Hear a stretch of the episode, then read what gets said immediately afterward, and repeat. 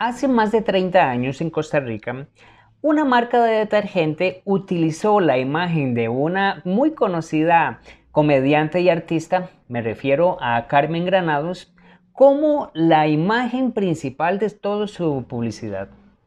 Carmencita Granados, como se le conocía en Costa Rica, fue una embajadora de esta marca de detergente y por muchos años posicionó este producto dentro de la población costarricense. Más recientemente en otros países, por ejemplo Venezuela, han surgido estas embajadores para la marca Polar. Y hoy quiero hablar sobre eso. Y hoy mi invitada, inspirada en estas embajadoras de marca, ha desarrollado una estrategia para dar a conocer su propia marca de productos gastronómicos. Quédate hasta el final y escucha consejos muy prácticos para que tú puedas también aplicar esta estrategia de embajadores en tu negocio gastronómico. Estás escuchando Tenedor Digital, el podcast de la comunidad gastronómica deseosa de aumentar las ventas con marketing digital.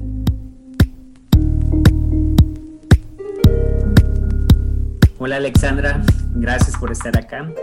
Para mí es un privilegio poder contar con ustedes, con, su marca en este podcast porque siempre he considerado que ustedes como emprendedores han desarrollado la marca y la han llevado a un nuevo nivel.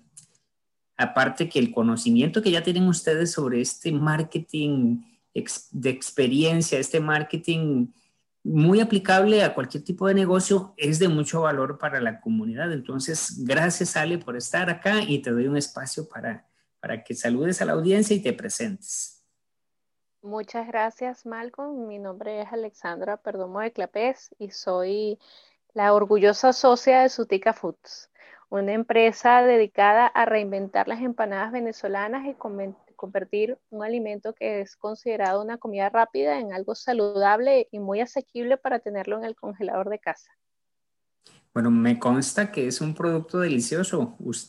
tú, bueno, y tu esposo están radicados aquí en Costa Rica, pero llegaron de Venezuela hace algunos años con, y por, como tú me comentabas, por ciertas situaciones tuvieron que emprender este proyecto.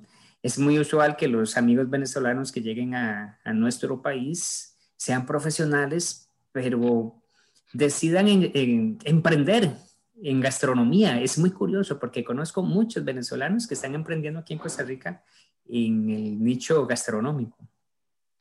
Sí, yo diría que dentro de la cultura venezolana, eh, ya sea por el crisol de, culturas extranjeras, pues anteriormente era un país que recibía muchos extranjeros luego de la guerra. Eh, estamos como muy acostumbrados a, la fusión de comidas.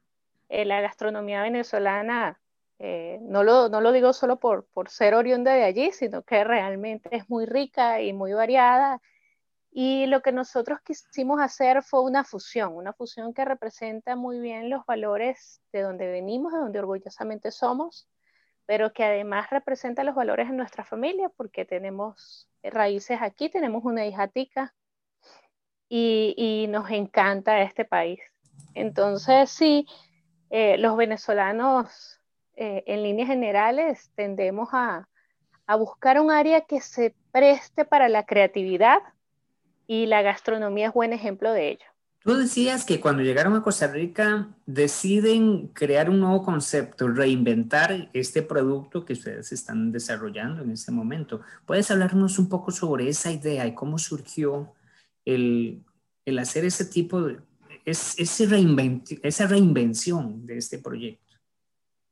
Sí, nosotros, eh, bueno, desde, desde siempre yo he tenido una afición hacia la cocina, me encanta cocinar, soy fisioterapeuta de, profesión y mi esposo es ingeniero industrial. Y mi familia es de la costa, en Venezuela se conoce muy bien la arepa afuera del país, pero en la costa se come más la empanada. Y, y de hecho la empanada más famosa de la costa venezolana es una empanada que se hace con cazón un tipo de pescado, un guiso de pescado. Eh, en este caso, pues yo las hacía ya, eh, había intervenido la masa para comerla en casa, eso era lo que yo hacía cotidianamente desde que me casé, y le colocaba semillas de chía, que es un superalimento, y le ponía diversos rellenos, diversos guisos y las congelaba para tenerlas a mano para cuando pues estábamos muy apurados y queríamos comer, era la, manera más sana y más rica de, disfrutar un alimento. Y cuando ya vimos que, bueno, que Costa Rica es un país muy lindo, pero también muy pequeño, donde la oferta de trabajo es escasa, pues decidimos nosotros emprender porque los vecinos estaban fascinados con, las empanadas. y, y, de hecho fue por un vecino que, que, bueno, que las llevó a su trabajo y que los compañeros de trabajo quedaron encantadas y así empezó todo hay algo que a mí me llama mucho la atención porque, bueno, como ya comentaba, nosotros nos conocemos ya de hace más de casi un año y en este año he podido conocer todo el proyecto que ustedes han ido desarrollando, pero específicamente hoy quiero que conversemos sobre cómo ustedes desarrollaron una estrategia de marca enfocada en lo que ustedes llaman embajadores de marca. Y esta idea, ¿de dónde surgió? ¿Puedes contarme un poco más sobre eso? Sí. En Venezuela hay una empresa cervecera muy famosa, eh, Cervezas Polar, que todos los años, eh, valiéndose de la imagen de diferentes modelos y mises del país, em, lanzaba un evento y, una campaña publicitaria que se llamaba Las Chicas Polar. Lanzaban un calendario con estas chicas todas hermosas en traje de baño y cada una representaba como un modelo de la cerveza. Eh, nosotros tomamos esa idea y, la adaptamos a, nuestro nicho y a lo que significa Sutica Foods como marca familiar. Y se nos ocurrió eh, convocar a diferentes eh, personalidades de influencia en el área digital, específicamente en Instagram y en Facebook, para que fuesen nuestras embajadoras de marca. Y fue allí cuando surgió la idea de las embajadoras del sabor. Cada una de estas chicas, famosas en las redes sociales en distintas áreas, eh, iba a representar un sabor de los distintos ocho sabores que nosotros hemos desarrollado dentro de la empresa. Y lo quisimos hacer de una manera más profunda. Eh, hablamos con ellas, eh, tuvimos diversas reuniones, nos acercamos no solamente a título profesional, sino también personal, porque para nosotros era muy importante que compartiéramos valores.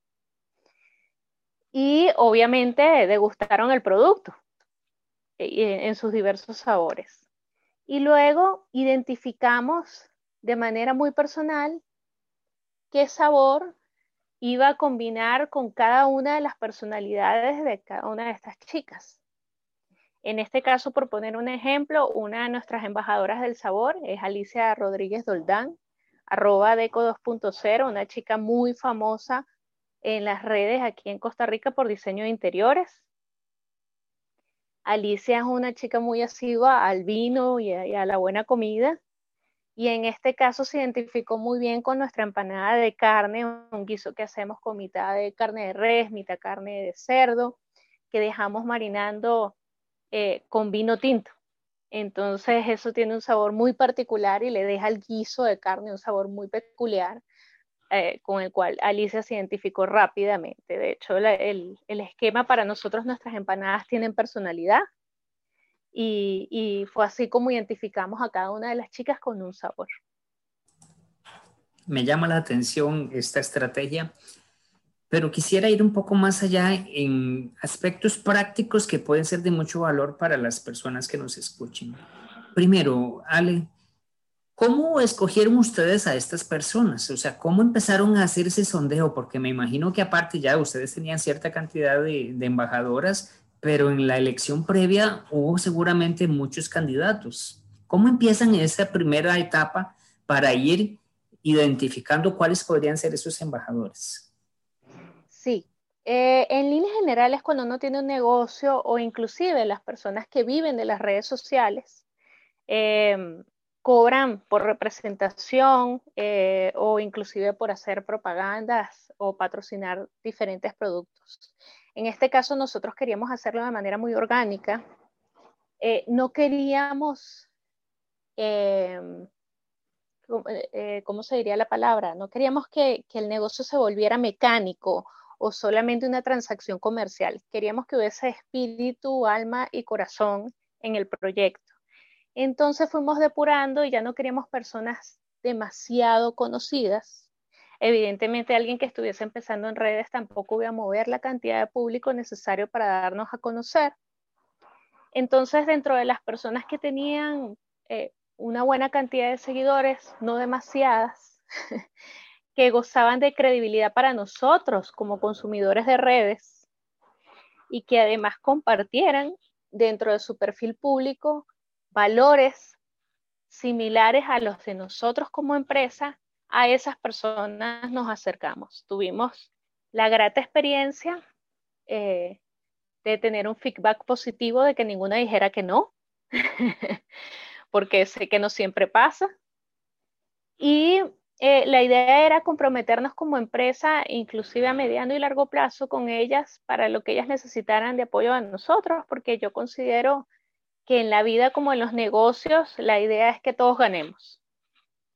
En este caso, pues ellas estuvieron encantadas eh, y pudimos hacer un evento eh, privado en presencia, pero sí lo lanzamos por redes y ellas nos ayudaron a difundirlos eh, por, sus canales.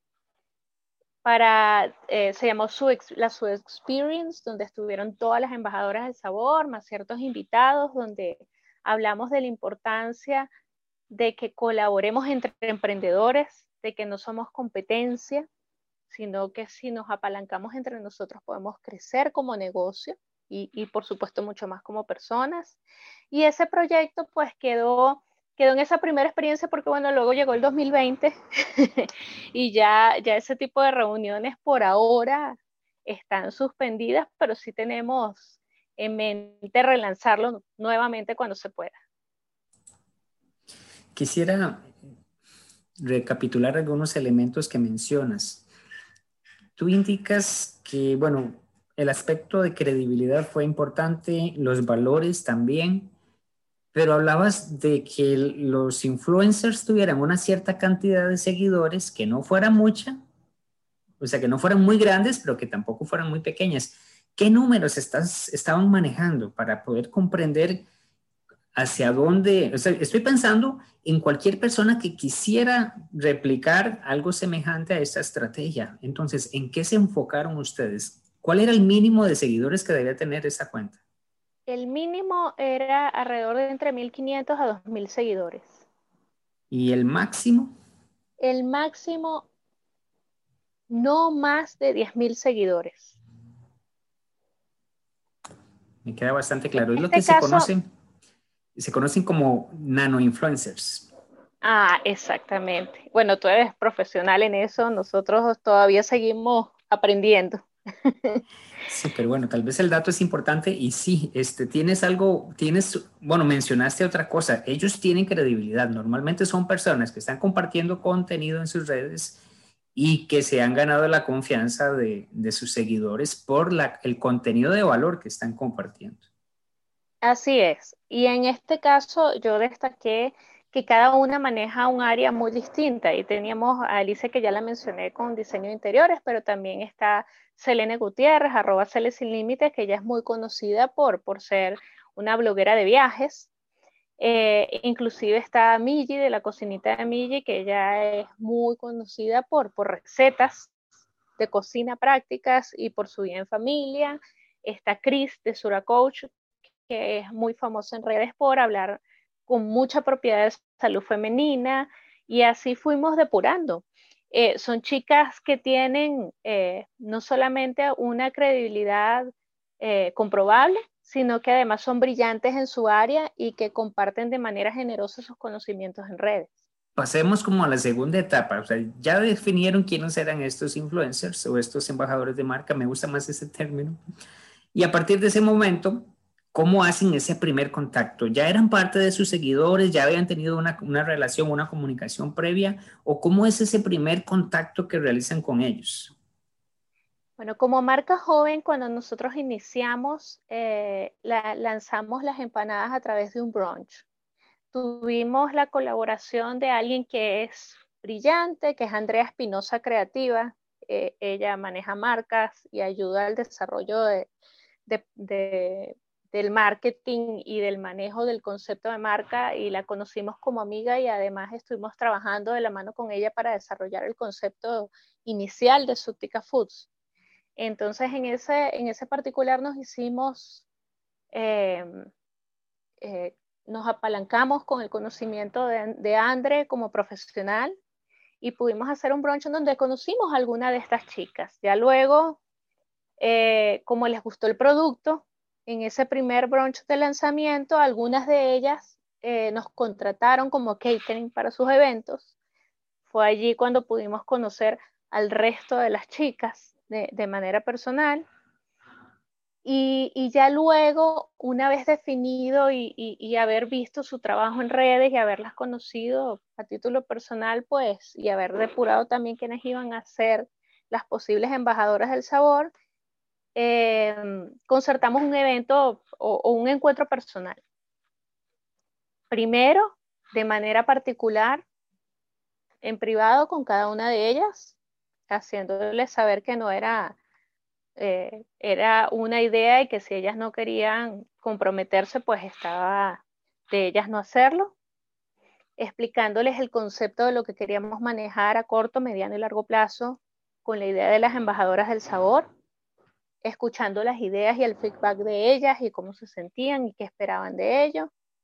Y ya luego, cuando ya todas aceptaron, pues hicimos otra reunión, otro encuentro donde ya estaban todas juntas para poder tener como, como una mesa redonda con ellas donde tuviéramos break-storming porque son chicas inteligentísimas que estábamos seguros que podían aportar mucho al proyecto, que así fue, de hecho. Y, fue interesante, sobre todo cuando ya las reunimos a todas y pudimos hablar con ellas y ellas vieron eh, lo, bueno, lo importante que era para nosotros esta idea de mercadeo. Hay un detalle que me, tiene pensando desde hace un buen momento, Ali, porque sí, este, se ha ido dando muy, de una forma muy fluida todo el proyecto, pero un elemento que muchas veces puede ser que, que limite o que detenga a un emprendedor y es la parte económica. El pensar, ¿será que me van a cobrar? ¿Será que tendré el capital para poder aportar? ¿Cómo podemos enfrentar esta situación? ¿Cuáles son las posibilidades con las que ustedes se han enfrentado? Eh, me refiero a que, ok, contacto a esta persona. Eh, normalmente, como son este, personas con lo que llamamos nano-influencers, hay muchas posibilidades para poder negociar con ellos. Entonces, me gustaría que tal vez no nos comentes exactamente cuál fue el contrato con el que iniciaron ustedes, pero sí las posibilidades que se pudieron dar en la forma de crear alianzas con estas chicas, con estos embajadores? Bueno, yo creo de valor eh, compartir el hecho de que muchas veces vamos en automático, sobre todo cuando somos eh, emprendedores, en pensar que si no tengo la, liquidez o la capacidad financiera, no puedo entrar en una negociación. Y es allí donde está, yo creo que el primer error. En eso y en la vida misma. Siempre tenemos algo de valor que aportar, quizás no sea monetario, quizás no sea financiero, pero evidentemente si tenemos un proyecto que para nosotros vale, vale los desvelos, vale el esfuerzo, vale la insistencia y la persistencia, pues eso lo podemos transmitir a la otra persona con la que queremos negociar y de hecho siempre, siempre vamos a tener algo de valor que ofertar. No necesariamente en dinero, no necesariamente... Eh, en beneficios de manera financiera, pero sí aportando algo que el otro pueda necesitar y que tú tengas de valor. Siempre es así. Y creo que es en lo que la primera premisa que tenemos que tener a mano cuando somos emprendedores y queremos entrar a cualquier negociación, ya sea eh, con una persona que vaya a ser embajadora de tu marca, con alguien que vaya a ser tu distribuidor o tu comprador final siempre es importante recordar eso. Cuando nosotros le colocamos eh, un costo, entre comillas, a nuestro producto, realmente lo que eso simboliza es el valor que hay detrás de eso, que es un trabajo, un esfuerzo eh, que va más allá de las horas hombre que podamos invertir y, que simboliza algo que para nosotros es importante.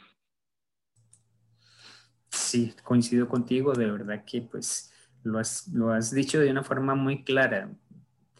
No necesariamente es un valor económico lo que están buscando estas personas y si hay un proyecto de mediano o largo plazo, pues siempre hay mucho que aportar entre emprendedores. Hay una, un influencer o un desarrollador de liderazgo en México que habla del efecto reggaetón.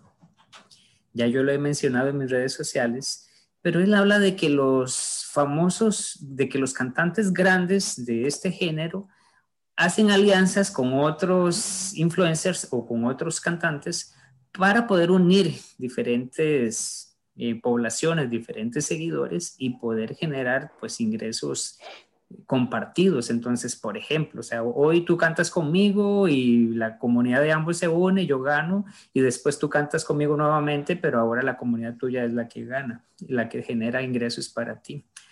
Eh, por ahí anda el concepto de, de, efecto reggaetón, que es creo que lo que estás mencionando en este momento. Sí, en efecto es así. Bien, este, me interesa también hablar un poco sobre ese lanzamiento que ustedes programaron. ¿Cómo fue que empezaron a desarrollarlo? ¿Cuál fue el papel que tuvieron las chicas en, este lanzamiento? El, virtual, ¿verdad? ¿O cómo lo desarrollaron también? Porque yo sé que también estás hablando de una posibilidad de, ya hacer un lanzamiento público posteriormente. Sí, en principio nosotros manejamos una campaña en redes donde íbamos presentando cada uno de los sabores de las empanadas junto con su embajadora correspondiente. Cada chica, cada embajadora se le, se le anunciaba con anticipación cuando íbamos a lanzar su sabor en redes para que ellas pudieran replicarlo. Eh, y eso se hizo eh, como cinco meses antes de lo que se llamó la Su Experience, que ya fue un evento privado, pero que compartimos con el público a través de las redes sociales compartidas, tanto de Sutica Foods como de las redes de cada una de estas influencers. Eh, la idea era combinar no solamente el lanzamiento de nuestros productos de forma lo más masivo posible, sino además ayudarnos o apalancarnos con, con la maravillosa plataforma que ellas nos estaban ofertando, ofreciendo, y hablar de algo que para nosotros es un tema importante, que es esa concepción de rivalidad entre, entre emprendedores mm. o entre eh, competidores, entre comillas, del mismo gremio. Eh, nuestra experiencia personal no ha sido así y de hecho entre McDonald's y Burger King a veces los vemos juntos y yo no veo a ninguno lanzándole piedras al otro.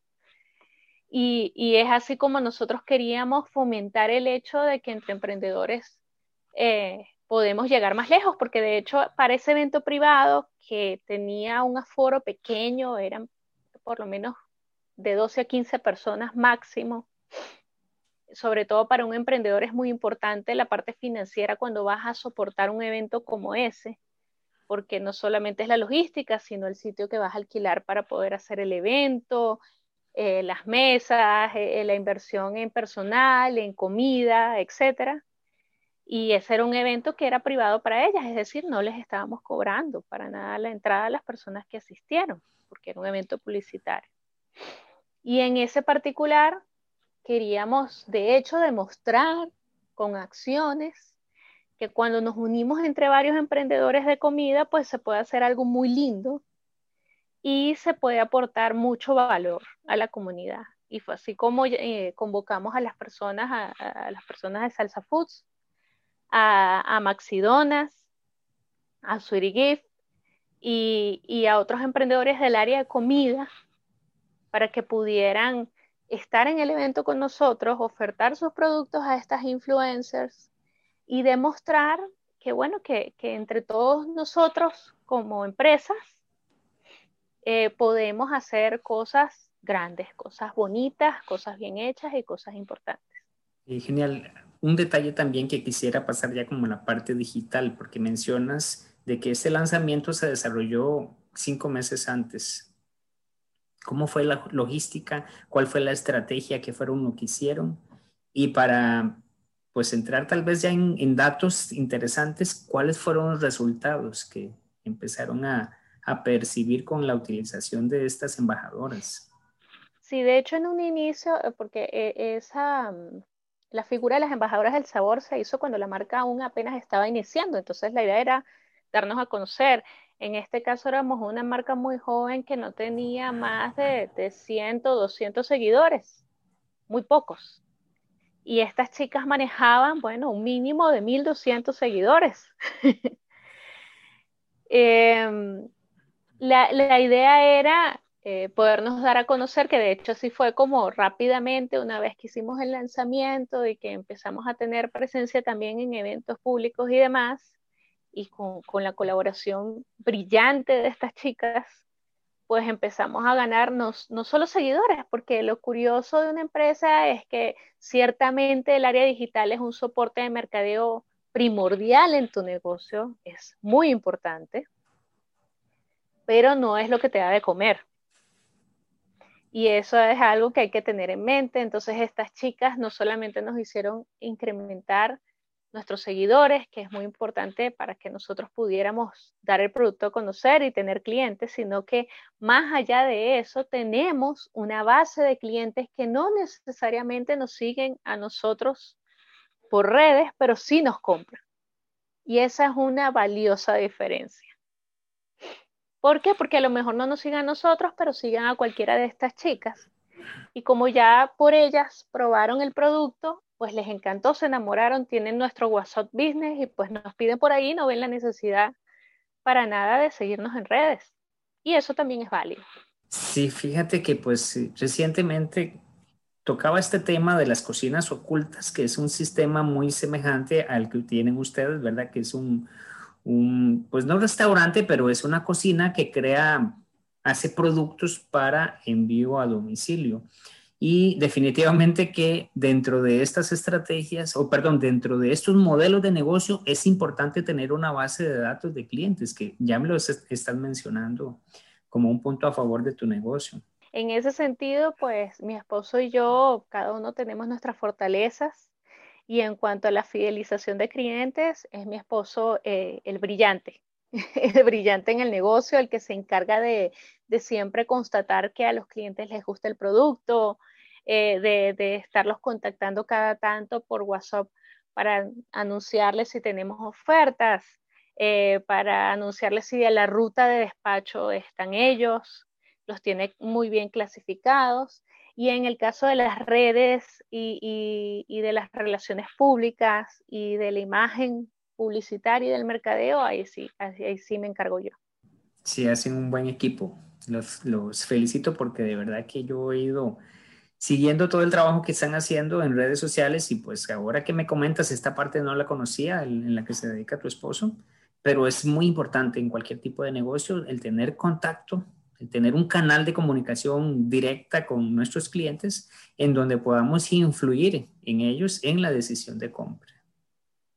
Sí, sobre todo yo creo que, que bueno, las circunstancias tan peculiares de este 2020 y bueno, y de, y de lo que aún estamos empezando a vivir de este 2021 hacen muy importante que nosotros comprendamos que la conducta del consumidor evidentemente se ve afectada por todas estas circunstancias y que es importante que nos mantengamos presentes, presentes y dispuestos a solucionarles a ellos, en este caso, pues, sus tiempos de comida de la mejor manera posible.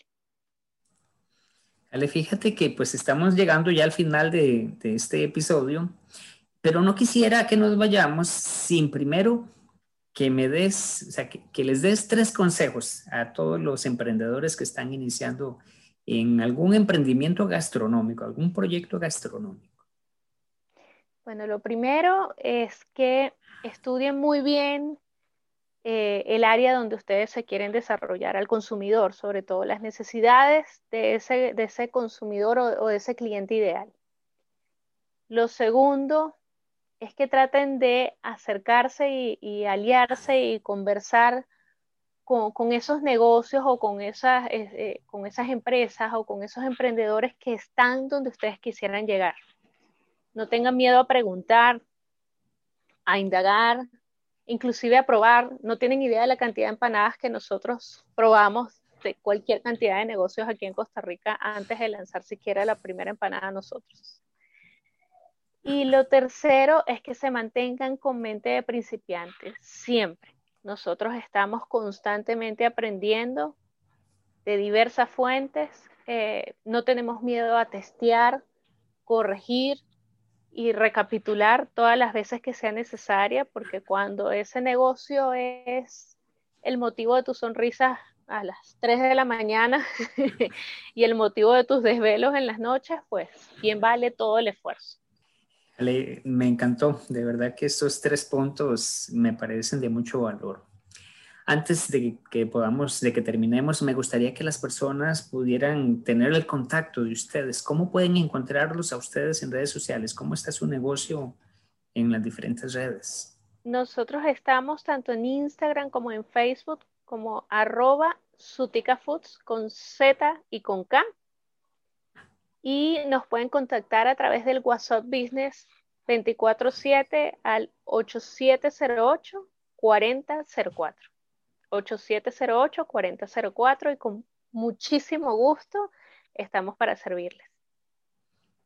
Perfecto, bueno, pues recordarle a los oyentes que estamos en Costa Rica, entonces código de área 506 para, por si quieren conversar con Alexandra directamente desde otro país, entonces le agregan el signo numeral, perdón, el signo más 506 y el número que ha indicado Alexandra.